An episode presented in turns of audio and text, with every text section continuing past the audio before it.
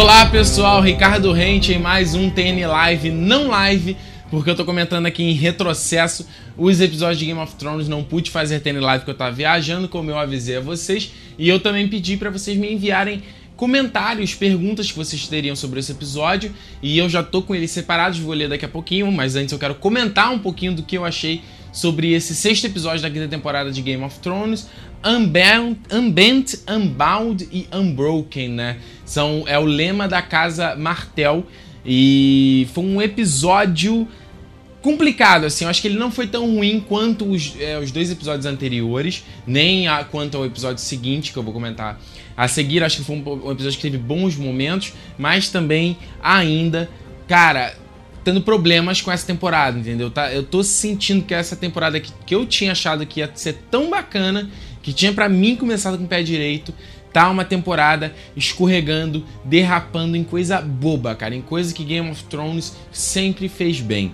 Então, eu vou comentar, começar comentando com vocês sobre a, a parte da Taia lá na casa da.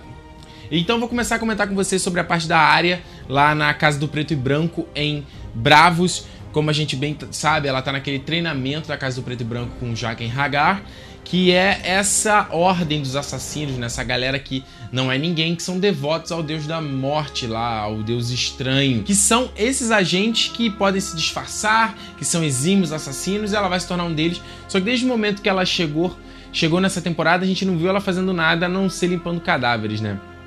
E nesse episódio, é, eu acho que ele foi muito bom esse núcleo, bom, bom essa parte como um todo apresentando a área, porque não só por ser bem fiel ao espírito do livro, no quesito de te contar, embora as cenas sejam diferentes, os personagens sejam diferentes, a essência ainda tá por trás ali, entendeu? Então, de mostrar ela tendo essa repetição de limpar esses cadáveres e dessa galera que vai a essa casa buscar uh, um consolo na morte, digamos assim. E ainda tem um confronto dela com aquela menina que conta uma história. Ela pergunta: Você tá mentindo ou não? Se eu tô mentindo ou não? E aí? E aí? Você precisa ter, ser uma exímia mentirosa para poder ser uma assassina dessa, para fazer parte dessa ordem.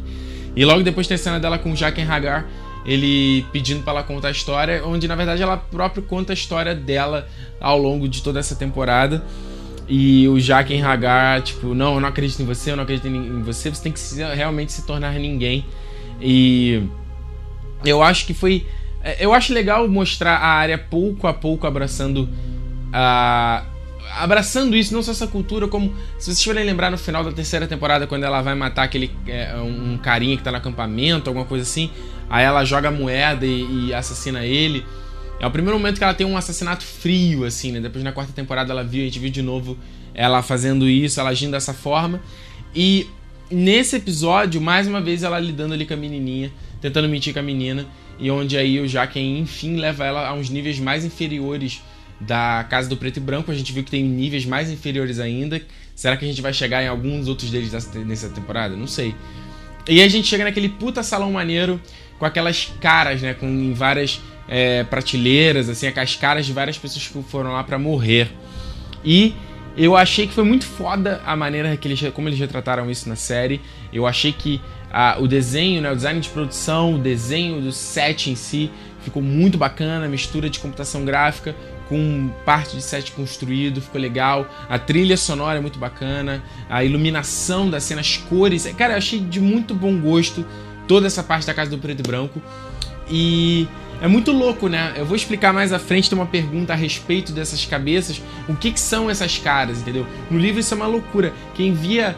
Quem viu Cavaleiros do Zodíaco, lembra da casa do Máscara da Morte de Câncer, que eles chegavam e tinha as caras na parede? Quando eu li no livro, eu imaginei uma coisa parecida com isso.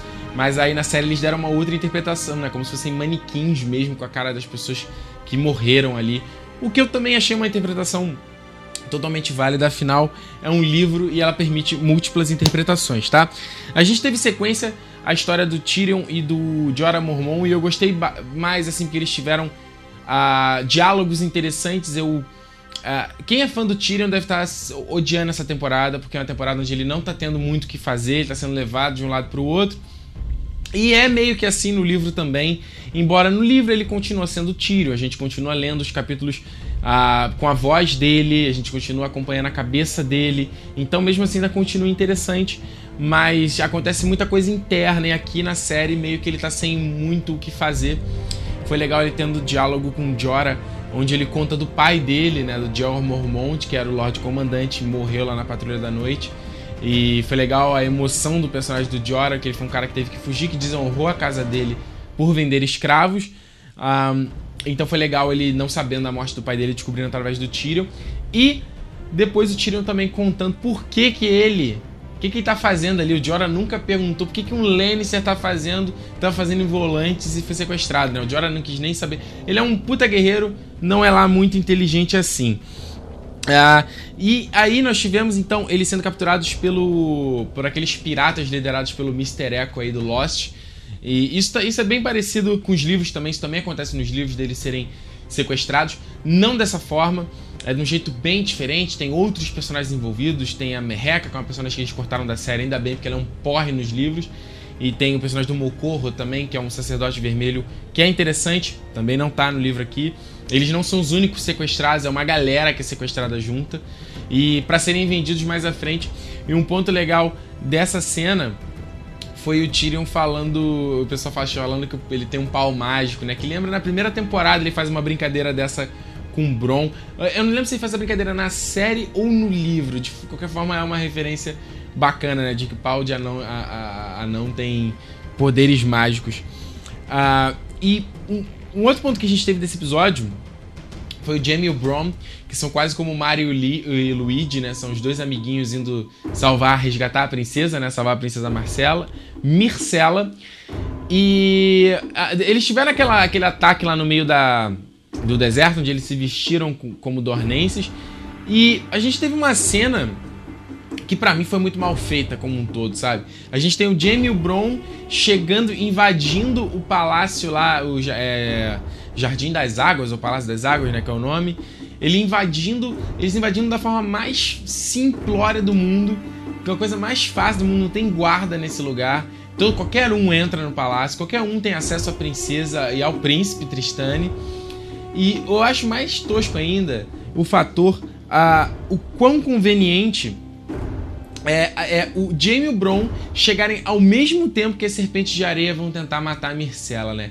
Eu acho essas coincidências que eles colocam na série muito toscas, caras. Isso é só para simplificar a história, só para deixar a história mais banal, entendeu? E isso é muito de how convenient. Que conveniente todo mundo aparecer ao mesmo tempo.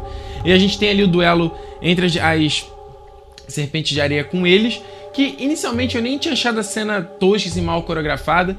Talvez o meu nível de exigência tá um pouco baixo, mas eu vi muita gente, cara, criticando essa cena, de que a cena foi tosca e de que as, as serpentes de areia não pareceram tão fodonas e tão, tão, tão bereces quando ela, quanto elas são apresentadas nos livros. Nisso eu concordo, mas a gente teve ali Uh, o Jamie, que até há pouco tempo não conseguia lutar, mas agora que ele sabe que a mão dele ele pode aparar a espada, ele vira um lutador também, né? Como se fosse muito fácil segurar uma espada com a mão com a mão esquerda, com a mão oposta. Mas. Sim, então eles, eles são capturados pelo Aero Rotar. E é isso, sabe? E é isso. Eu, eu achei meio, meio bizarro tudo isso, toda essa conveniência de estar todo mundo junto. Acho bizarro. Uh, o Tristan e a Mircela parecem dois atores de malhação. Parece toda uma sequência de malhação aquilo ali.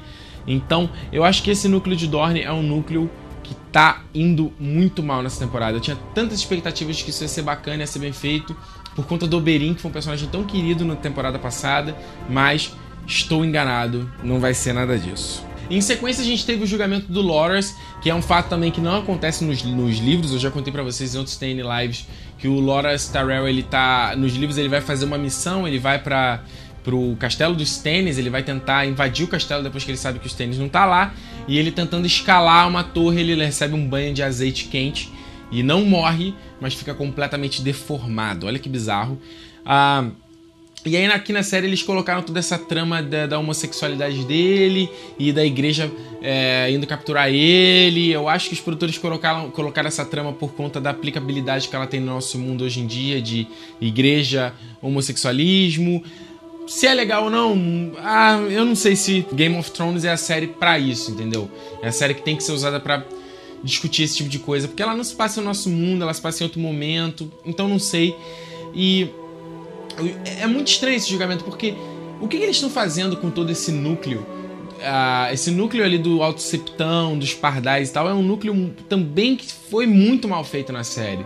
Eles estão tratando esses fi o, o, filho do Sete como uh, os fanáticos religiosos, assim. Eles até são um livro, mas não tanto quanto na série, sabe? Parece que os caras sofreram lavagem cerebral. E é, é, o mais bizarro é que eles, com isso daí, eles estão tentando simplificar a, o embate entre a Marjorie e a Cersei. No quarto livro, a gente tem um dos grandes motes dessa, desse livro é o embate que a Cersei e a Marjorie têm. Eu vou falar isso mais à frente no próximo, no próximo review do próximo episódio, vou falar mais disso. E eles estão dando uma simplificada em toda essa trama para é, colocar logo elas metidas nessa confusão junto com o, esse Alto Pardal, que foi esse cara que a Cersei deu o próprio poder. Mas eu acho mais bizarro ainda, porque eu não lembro, eu posso não ter assistido com atenção, mas olha, eu assisto Game of Thrones com bastante atenção. Eu não lembro o momento em que esse Alto Pardal, o Jonathan Price, esse velhinho que tá agora, ele virou o Alto Septão, entendeu? Lembra que o Alto Septão era aquele gordão que tinha né, umas barbas aqui nos lados, ele era aquele era o Alto Septão. Eu não lembro em que momento eles foram substituídos. Falava, esse não é o Alto Septão, agora é esse aqui, entendeu? Até porque a Cersei não tem poder para fazer isso. O, o, o, rei não tem como ficar exigindo quem vai ser o Alto Septão ou não. Isso daí é decisão da cidadela que organiza essa galera como um todo. Eu, esse Alto Pardal, ele vai ele vira Alto Septão a partir do momento que a Cersei manda matar o antigo Alto Septão que não colaborou nos planos dela. Ele manda matar através de um guerreiro lá. E aí esse chega esse alto septão pra é, esse cara mais humilde, chega ao, a, lá ao poder e a Cersei tenta é, manipulá-lo e acaba se ferrando no processo. E na série isso ficou extremamente cagado. Ah, simplificaram isso para conseguir até colocar a Marjorie sendo presa, sabe, do nada. E o, ah, serviu pelo menos para deixar o Tommen com cara de babaca, dando todo um contraste com o Joffrey. Ah, eles com aquela cara de idiota, né? Eu acho que o moleque faz o, o, o, Tommy é muito bom, porque ele faz uma cara de bobo muito interessante. E ele, ah, nossa, o que, que é isso? O que, que tá acontecendo? A Marjorie, você não vai fazer nada, vai fazer nada. E eles ficaram presos. Mas eu vou falar mais sobre essa trama no próximo, no próximo review, que tem mais a ver sobre essa trama da Cersei e da Marjorie, tá? E aí, a gente chega ao meu último ponto desse episódio, que é a trama da Sansa. A gente teve mais uma vez um desperdício de tempo de tela da Sansa tomando banho com aquela Miranda, cara, uma personagem que não tem nos livros, que não acrescenta nada a ninguém, ela com ciúminho da Sansa. Fala sério, quem quer saber disso? E aí, a, a gente tem o casamento dela, enfim, lindo aquele vestido dela no meio da neve, né? O inverno de fato chegou. E esse capítulo, cara, eu lembro, a gente lê ele nos livros através do ponto de vista do Theon Greyjoy. E é um capítulo muito triste, cara. Lembrando que no livro não tem a Sansa. A Sansa não vai casar com o Ramsay. Quem vai casar é a Jenny Poe, que era uma amiga de infância da Sansa, que foi criada com ela, e que os Lannisters disfarçam ela como a área, entendeu? Já que eles ah, perderam a área, eles prometem: ah, nós temos a área aqui sim, ela vai casar com o Ramsay e aí vai legitimar teu bastardo. É um truque. E o Theon Greyjoy sabe a verdade e é muito triste esse capítulo, é um capítulo que ele, ele vê o represeiro, a descrição do Martin, a, do, da neve caindo e todo o, o, ar meio fantasmagórico e o Theon Greyjoy.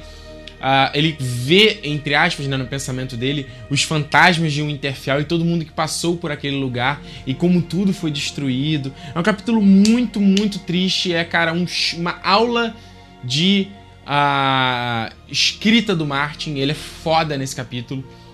E na série, obviamente, a série não teria como. É, não tem como comparar, né? Outra coisa, uma cena tão interessante quanto, assim, de todo mundo ali envolvido, todo mundo com a cara de, de enterro, só o Ramsay né, com aquela cara dele de doente. E então a gente chega a tão polêmica cena desse episódio. Ah, eu tava em São Francisco, então o fuso horário lá é diferente aqui do Brasil. E eu eu fui assistir o episódio depois aqui do Brasil, então. E eu fiquei vendo o comentário da galera, a galera revoltada. Eu falei, meu Deus, o que aconteceu? Assim, não é que eu não fiquei chocado com o que acontece com a Sansa, entendeu? Eu nem vou chamar de estupro, porque eu inicialmente achei que era um estupro, depois até conversando com a Juliana, ela falou. Ela, ela não viu como estupro, a gente, estupro a gente ficou conversando, é. pô, mas não é estupro? Ela falou, não, mas a Sansa, ela não lutou, entendeu? Ela foi um, foi um sexo agressivo? Foi, mas ela não lutou, ela não, tipo, foi, foi uma coisa forçada, entendeu? Ela deixou o Ramsay ir e o Ramsay é um animal, como a gente bem sabe. Ah, e a gente tem. Eu, eu, achei, eu achei de muito. Me entendo, não me entendo errado, de muito bom gosto a cena, a gente só ouvir e a câmera ir pra cara do Theon Greyjoy ele fazendo uma cara terrível. Acho que o Alf Allen, que é o cara que interpreta o Theon Greyjoy, eu não acho que ele seja um grande ator assim, mas acho que ele mandou muito bem nessa cena. Eu consegui sentir toda a dor na expressão dele, nos olhos dele, chorando, aquele desespero, aquela agonia. Ah, eu acho que foi muito. Ah, de muito bom gosto isso, não mostrar, entendeu? Nada da Sansa. Só a gente. A câmera virar e a gente ouvir os sons, porque é pior, ao meu ver, porque vira uma coisa psicológica, porque a gente pensa no que está acontecendo. Acho que é pior do que de fato mostrar. E ah, teve toda a violência com a personagem. Eu vi muita gente falando sobre isso, de, de que era estupro, e de que era só absurdo, e que o Game of Thrones só faz isso, a série só quer saber fazer essa violência contra as mulheres, e de que faz cenas de estupro que não tem nos livros eu não sei quem tá, quem tá falando isso, provavelmente não leu os livros, porque o livro do Game of Thrones também é repleto de estupros o tempo todo. Porque nessa época, nessa idade média, era isso que acontecia, cara. As mulheres eram tratadas dessa forma. E no Game of Thrones, inclusive nos, nos Crônicas de Gelo e Fogo, as mulheres ainda têm um papel muito mais forte, são retratadas muito mais fortes do que de fato era nessa época. Ah, mas essa, essa coisa do estupro, do sexo forçado, isso era comum, entendeu? E no livro isso acontece toda hora, com várias personagens. Entendeu? Tem a personagem a Pia, que é uma personagem que está em Harrenhal e ela não tá na série, não tem porque tá na série. Cara, o que acontece com essa mulher, cara? Você tá brincando, entendeu? A Lolis, que eu já contei para vocês aqui algumas vezes, também é outra personagem que, meu Deus do céu. Então eu não acho que não tem a ver com a obra, entendeu? Eu acho que é coerente com a história. Segundo, cara, é, a gente conhece o personagem do Ramsay desde a terceira temporada. A gente esperava que ia acontecer o quê? Você que ficou revoltado com essa situação, você esperava que ia acontecer o quê quando a Sansa casasse com o Ramsay? Que eles iam ter um. Ele ia ser romântico com ela, ia ter a cama em volta de rosas, eles iam fazer um amor. A primeira vez da Sansa seria um momento mais. Você tá vendo a série direito? Acho que não, entendeu? Você sabe, você entendeu quem é o personagem do Ramsay? Acho que não, né? Você entendeu o que, que ele fez com o Theon Greyjoy? Acho que não, né? Então pronto, cara. Então eu não entendo qual é o grande choque com o que aconteceu. Isso era esperado acontecer com a personagem. E mais, eu vou lembrar uma situação com vocês na primeira temporada do Game of Thrones. Vocês lembram da Daenerys quando se casou com Khal Drogo? A Daenerys, por acaso, quando eles se casaram, já era meu sol estrelas? Já era aquele amor, aquela paixão que eles tiveram depois? Claro que não, cara. Ele estuprava a, a, a Daenerys o tempo todo. Era o sexo da mesma forma como aconteceu com a Sansa e com o Ramsay, entendeu? Aquele sexo brutal onde a mulher tá simplesmente parada lá e o cara tá violentando ela. Então, não entendi todo esse alvoroço, não entendi esse mimimi generalizado de que isso não. Ah, meu Deus, a mulher. Gente, há uma história aqui para ser contada e, cara, acontece esse tipo de coisa. E é coerente com o personagem, é coerente ah, com tudo que tá acontecendo. E os caras ainda tiveram a decência de não mostrar isso. Quando foi aquele estupro da Cersei com o Jaime na temporada passada, eu dou total razão. Foi uma cena que é, foi diferente dos livros e que teve um contexto completamente diferente dos livros. Nos livros não era um estupro, e na série virou um estupro, entendeu? Então, nesse ponto, dou total razão. Agora, da Sansa, eu acho que foi um exagero. Eu não. Cara, essa galera, pra mim, eu não tô querendo pagar de arrogante, não, mas. Uh, para mim, parece que essa galera não, não tá entendendo a série que tá vendo, não tá entendendo a história que tá vendo. Porque é totalmente coerente. Ah, por que o rei não manda em nada e deixou a mulher dele ser presa? Por que a fé manda mais que o rei? Nanda, essa é uma pergunta muito pertinente, cara. Isso é totalmente aplicável ao nosso mundo, né? Qual é o poder da igreja? Até onde vai o poder da igreja e até onde vai o poder do Estado? É a mesma coisa. Ah, no, no começo da história Targaryen, da dinastia, dinastia Targaryen em Westeros, eles enfrentaram muitos problemas com a igreja porque os Targaryen casavam-se entre si. A igreja falavam que eles eram bestas e que eles casavam, era faziam esse casamento incestuoso e que isso era errado. Houveram guerras entre a igreja e os Targaryen. E por isso que os Targaryen ah, acabaram com essa ordem dos filhos dos sete e podaram as asas da igreja para que eles ficassem ah, mais ah, controlados, entendeu? Só anos depois, com Baelor, que é o cara que deu o nome à igreja, né? O Baelor o Abençoado, que foi um Targaryen ah, totalmente devotado à fé e era um Targaryen que fez ah, penitência e jejum e caminhadas. Era um, era, um rei bem, bem diferente.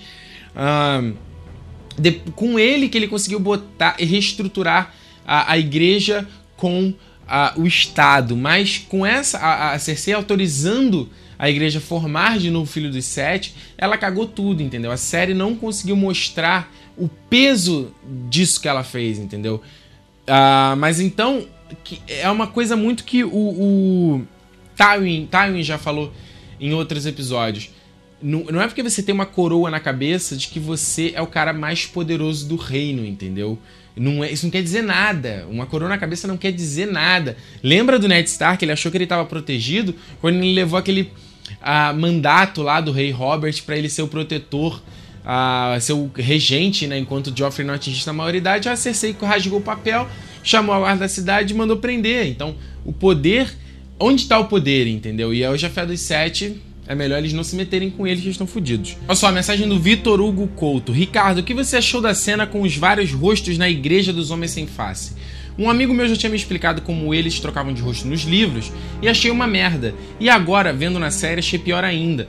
Não acho que ficaria melhor se essa explicação ser algo mais místico do que físico? Vitor, foi boa a tua pergunta porque isso foi um ponto confuso para mim vendo esse episódio. Eu até conversei com amigos que leram os livros também para ver qual foi a compreensão deles, porque a compreensão que eu tinha nos livros, eu não sei se foi por conta da série, porque eu tinha visto a série primeiro, era de que era uma coisa mais mística. Era de uma coisa que eles ah, manipulavam, era meio uma ilusão e a cara deles mudavam. O que muita gente. Ah, outras pessoas que leram o livro comentaram comigo, que tiveram uma interpretação diferente, principalmente baseado nisso no que viram na série, era de que eles vestiam aqueles rostos que aparecem ali naquela naquele salão. Eles pegam e vestem o rosto e assumem a identidade daquela pessoa. E eu não sei é, se, é essa realmente a interpretação que o Martin quer dar nos livros, porque, como eu sempre digo, ele nunca escreve de uma maneira óbvia, é sempre de uma maneira interpretativa, é sempre, é de uma maneira mais interessante, até ao meu ver. E eu tive outra é, definição, mas mesmo vendo na série, a interpretação que eu tive foi de que a, a, eles têm aqueles rostos da galera que vai naquela igreja ali, naquela, naquele salão, e aquilo meio que serve como um arquivo para o, essa ordem, entendeu? De que eles, uh, eles podem transformar o rosto usando uma magia, usando uma ilusão, mas eles precisam ter aquele referencial uh, do rosto que eles têm no salão. Deu para entender? Então, tipo, eles têm aquele rosto lá, mas eles não vestem o rosto fisicamente, mas eles precisam deles como uma referência para poderem se transformar na pessoa. Eles só podem, de repente, se transformar só na pessoa que já morreu. Sei lá, entendeu? Pelo menos foi a interpretação que eu tive da situação. Uh, de repente, você leu aí, pode ter tido outra interpretação, por favor, deixe aqui nos comentários. Mas eu vi dessa forma, até porque se eles se transformassem colocando o rosto, seria nada prático, né? Seria uma máscara que não ia servir direito, como é que ia funcionar te tecnicamente esse negócio. Eles não iam poder modificar a voz, então se você é uma mulher, você não poderia se passar por um homem. A série dá uma outra interpretação, dá uma interpretação mais mágica para esse negócio. Eu prefiro isso que eu falei, entendeu? Eles usam o rosto que tem lá como referência, mas envolve sim uma magia, uma ilusão por cima, por trás de tudo isso. Um Caio Amazonas, Ricardo, o que você achou da, da, representação de Dorne na série? Uma merda, cara. Eu achava que Dorne ia arrebentar nessa temporada, muito por conta do Oberyn. O Oberyn foi foda na temporada passada. Eles deram espaço pro personagem, o personagem foi muito bem sucedido. E o. Cara, Dorne foi, tá sendo completamente mal aproveitado. Já tivemos sete episódios. E o, o que nós vimos de Dorne? nada praticamente. O Doran Martel é um personagem que não existe na série ainda, entendeu? Ele tá sempre lá sentado, ele troca meia dúzia de palavras, você não sabe quem é esse cara, você não sabe o que, é que ele tá pensando, você não sabe nada sobre ele, entendeu? É um total total desperdício de ator, é um total desperdício do elenco ali, de cenário, de tudo, sabe? Um Pra que botou? Pra fazer essa merda? E aí eles ficam perdendo tempo com história que não acrescenta de porra nenhuma para ninguém, como Sam e Gilly, como Verme Cinzento, como Namoradinha do Ramsey, em vez de contar essas histórias que tá faltando, entendeu? Eles, em vez de fazerem o dever de casa, ficam contando coisa que ninguém quer saber. Então é isso que me irrita muito nessa. tem me irritado muito nessa temporada. Ah. Uh, o Gia Moraes, qual seria o tipo de julgamento que o grupo da fé dos sete faz com quem é punido pelos pecados em Porto Real? Seria um julgamento por combate ou outra forma? Jean, eu imagino não julgamento por combate, mas sim um julgamento uh, mais no esquema como foi o Tyrion, sabe, temporada passada. Os caras vão sentar ali, aqueles religiosos, e lá, vão tentar, tentar pegar uma mensagem do, dos sete deuses e julgar aqueles caras, assim, completamente arbitrário. Eu não veria que seria um julgamento por combate, embora, embora poderia acontecer também, visto que a, a fé dos sete lá tem guerreiros, nego que pode lutar também. Mas eu não veria dessa forma. Eu vejo mais a galera sentando ali tentando ter uma iluminação e recebendo a mensagem lá do, de um dos sete deuses ali. Ah, você é culpado, inocente. Eu veria dessa forma. Talvez a gente. É bem provável que a gente veja isso nessa temporada. É. Yasmin Guimarães. Uh, Ricardo, você, você concorda que a maioria das pessoas falou sobre a cena final de que foi a cena mais brutal da série? Concordo que é covarde eles, covarde eles darem esse destino para Sansa, logo quando ela estava ficando mais forte e tão distante do que acontece no livro? Yasmin, não sei se é tão distante do que acontece no livro, cara, porque a gente chegou um a, a, história da Sansa nos livros já acabou do que a gente já leu. Isso que a gente tá vendo agora pode muito bem acontecer nos livros, a gente não sabe. E eu, eu sei que foi uma cena ah, terrível, mas eu não diria que foi a mais brutal da série. A série já teve cenas muito mais pesadas, Casamento Vermelho, por exemplo. Mas sim, foi uma cena terrível, assim, de, do, da história que a gente conhece da personagem, uma personagem que só se fudeu o tempo todo. E é uma personagem que tava virando, ficando forte, cara. Mas ela vai ter que mostrar a força dela nesses momentos, entendeu? Com essas situações. Ela, ela vai ter que. Uh, tá na mão do, do Ramsey, ela vai ter que usar isso para conseguir sair das garras dele e se salvar, entendeu? De repente com a ajuda do Tion ou não, não sei. Um, vamos ver aqui, ó. Escrotices de hoje em dia. Excelente seu nick, cara. Ricardo, você acha que essa temporada vai ficar fodona de fato nos três últimos episódios ou acha que ela está ruim, mal dirigida e tem muito que melhorar? Cara, uma, se a, essa temporada ter, tiver os três últimos episódios foda, os dois últimos episódios foda, o último episódio foda, isso para mim não faz a temporada ser fodona. A temporada continua sendo ruim com um episódio bacana, entendeu? É, eu acho que essa temporada sim está com muitos problemas, muito problema de adaptação, um problema que já vinha começado na quarta temporada e aqui na quinta tá pior ainda, onde os caras estão é, indo para um destino bizarro, completamente diferente dos livros, o que não é um problema ser diferente dos livros, mas completamente fora da essência da obra do Martin, completamente fora da história que ele contou. Ah, e como eu já falei, o Martin é muito mais talentoso que esses caras, então a história melhor está nos livros e vai continuar sendo a dos livros mas principalmente na série por eles estarem num ritmo super lento, é, contando trama que ninguém quer saber e não dando espaço para coisas realmente relevantes, não explicando certas tramas, não explicando certas coisas. Muita gente não entende o que, é a fé dos sete, entendeu? Quem é aquela galera, de onde eles surgiram, e os Dornenses, quem é esse povo, sabe? Por que, eles não perdem tempo explicando isso que a gente quer saber? Ao invés de contando histórias de personagem que ninguém tá pouco se fudendo, entendeu? Então, para mim, essa temporada tá indo bem ruim, bem, bem merda mesmo. E eu não tenho esperança de que alguma coisa vai mudar. Pode ter bons momentos, vai poder ter bons episódios até, mas eu duvido que os caras recuperem porque eles estão indo numa linha muito escrota desde a temporada passada. Ah. Pô, depois do que aconteceu nesse episódio, parei de assistir. Nunca acontece nada de bom para a família dela, da Sansa. Minha pergunta é: até quando essa palhaçada vai durar? Quando realmente os bonzinhos vão ganhar alguma coisa? Pepper, ainda bem que você botou entre parênteses bonzinhos. Não existem bonzinhos na trama do Game of Thrones. E os Stark não são bonzinhos de jeito nenhum nos livros. Ele faz questão de apresentar outros aspectos dos Stark para você ver que eles não são bonzinhos, que eles são pessoas normais com virtudes e defeitos, de que o Ned Stark não é esse rei é, da honra, esse herói, né? Não é isso, é um cara cheio de defeito também. A área tá virando aí, tentando virar uma assassina agora, isso é coisa de bonzinho. Então, assim, Ah, eu, cara, não, sei porque você vai parar de ver série, porque não tá acontecendo o que você espera, para você ver os heróis vencendo. Cara, as Crônicas de Gelo e Fogo não são esse tipo de obra. E eu não, tomara que ao menos eles não transformem isso, não transformem a série nisso, uma série de finais felizes, dos bonzinhos vencendo. Porque eu sinceramente nem sei se o livro vai terminar assim, com os bonzinhos vencendo. Eu acredito que, cara, pode acontecer qualquer merda nessa história daí. Ó, o Peta tá aí de falar a mesma coisa. Ó, vi em comentários de outros fóruns que é a segunda vez que a Sansa é abusada sexualmente na série. Qual foi a primeira vez? Cara, não aconteceu outras vezes. Essa é a primeira vez que a Sansa tá. Uh, que aconteceu um abuso sexual a ela, não aconteceu antes. Ela, tem, ela quase foi estuprada na segunda temporada, quando aconteceu aquele ataque à comitiva real, mas não, ela não foi. Não chegou às, às vias de fato, ela foi salva pelo cão de caça. Então essa é a primeira vez que acontece alguma coisa com a Sansa. Quem, que forma você lê isso aí, nego falou errado. Aí o André Oliveira falou de novo, de novo. Você não acha que já passou dos limites os Stark sempre se fudendo? Cara, não, porque pra mim a história é isso que acontece. Tem gente que só se fode a vida inteira, entendeu? E não é só ela que tá se fudendo, cara. Tem vários personagens que se fuderam. O Jaime é um personagem que se fudeu. O, o Loras Tyrell, como eu contei, foi um personagem que tomou um banho de azeite fervente, cara. A Mircela nos livros se fode, ela perde a orelha.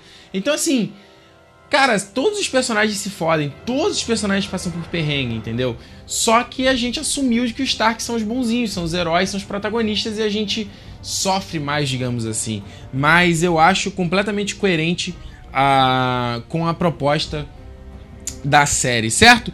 Então é isso, pessoal. Esse foi o meu comentário sobre uh, o sexto episódio de, de, Game of Thrones. Um episódio que teve momentos mais, mais bacanas, mas ainda um episódio que está sofrendo de um grande problema nessa temporada. Deixe aqui nos comentários o que você achou desse episódio, quero muito saber a sua opinião.